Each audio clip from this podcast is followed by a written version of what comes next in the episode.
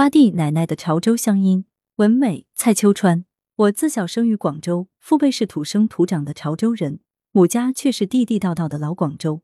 我如今能说流利的潮州话，在广州的同龄人中是很稀罕的。这归功于我幼年时奶奶潜移默化的影响。两岁半时，父母忙于工作，分身乏术。他们商量后，决定把我托付到潮州寄养一段时间，由奶奶带。这一住就是大半年。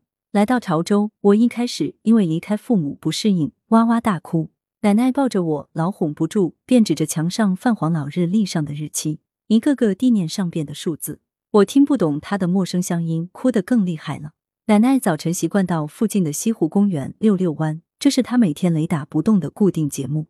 在那儿，她结识了很多岁数相近的老阿姨，她们总喜欢凑在公园长廊上聊天解闷，说的自然是潮州话。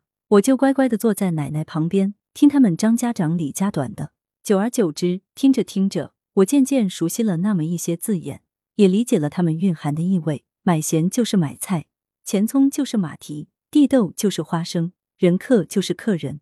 更奇的是，言谈中还掺杂着不少匪夷所思的土话和俚语。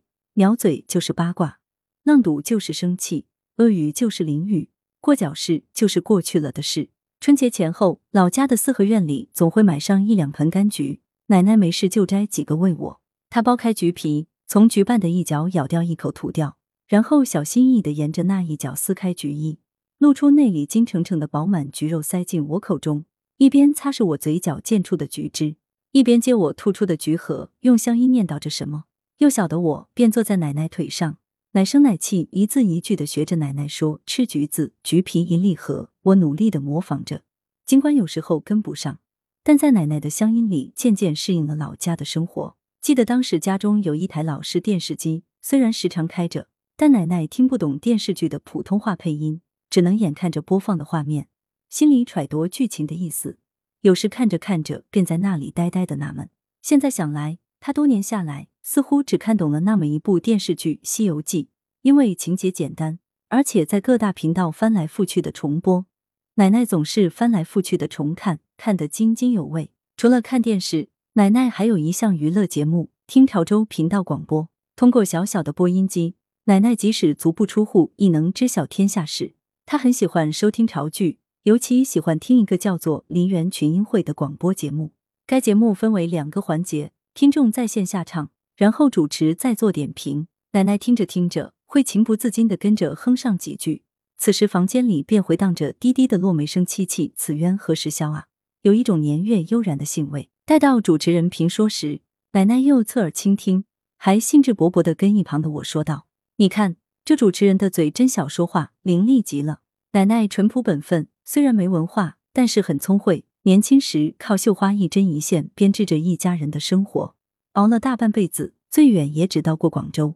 她出身贫苦，连小学都没念完，除了写自己的名字，没能认得几个大字，一辈子便只懂听和说家乡话。大半年不知不觉过去了，爸爸把我和奶奶接到广州住，离我家不远便是爸爸上班的电视台，再远一些有个流花湖公园。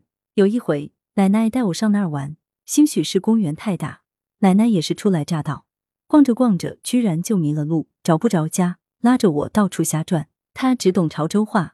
奶奶十分无助的左顾右盼，情急之下上前拉着路上一个看上去慈眉善目的女人，结结巴巴、吞吞吐吐的用四分之三的潮州话和四分之一的普通话竭力的表达着他想表达的意思。哎，那个那个电视塔怎么走哇？其实他想说的是电视台，在潮州话里“台”和普通话里的“塔”发音很相近。那女人不明就里，便热心的指向对面的山坡。诺电视塔，奶奶一听喜出望外，领着我就往那个方向走。然而往电视塔的方向走了老半天，走得气喘吁吁，却越走越不对。到了山脚，发现走得更离谱了。天色很快暗了下来，这可怎么好？奶奶彻底慌了神，路却乎是走不通了。我也饿了半天，哭着嚷着要回家，一切都乱了套。奶奶急得直跺脚。直到过了漫长的一刻钟，偶然路过的保安才把我们孙儿俩带到了值班室。不久后，爸爸闻讯而来，我们方才得以回到家中。那天晚上，奶奶面露愧色，连饭都吃不香。或许在她心里，一口浓重的乡音第一次为自己带来这么大的尴尬。随着墙上的日历纸一页页被撕掉，我也渐渐长大。有那么一天，我在翻阅童话绘本时，突然心血来潮，对身边的奶奶说：“奶奶，我教你念普通话吧。”当时六十多岁的奶奶憨憨的笑着：“奶奶这个岁数都快死的人了，还学什么普通话？”我便作罢了。后来，奶奶还是福寿高，活到了九十多岁的高龄。如今想来，若是当年奶奶愿意跟我学，哪怕是一天就学一个词儿，兴许也能把普通话说个滚瓜烂熟了。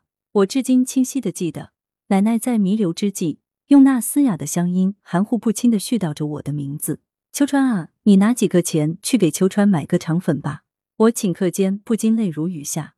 此时，我心里默念着对奶奶的万般牵念，用的竟也是奶奶最初启蒙了我，也必将相伴我一生的熟悉的潮州乡音。来源：羊城晚报羊城派，责编：吴小潘，校对：潘丽玲。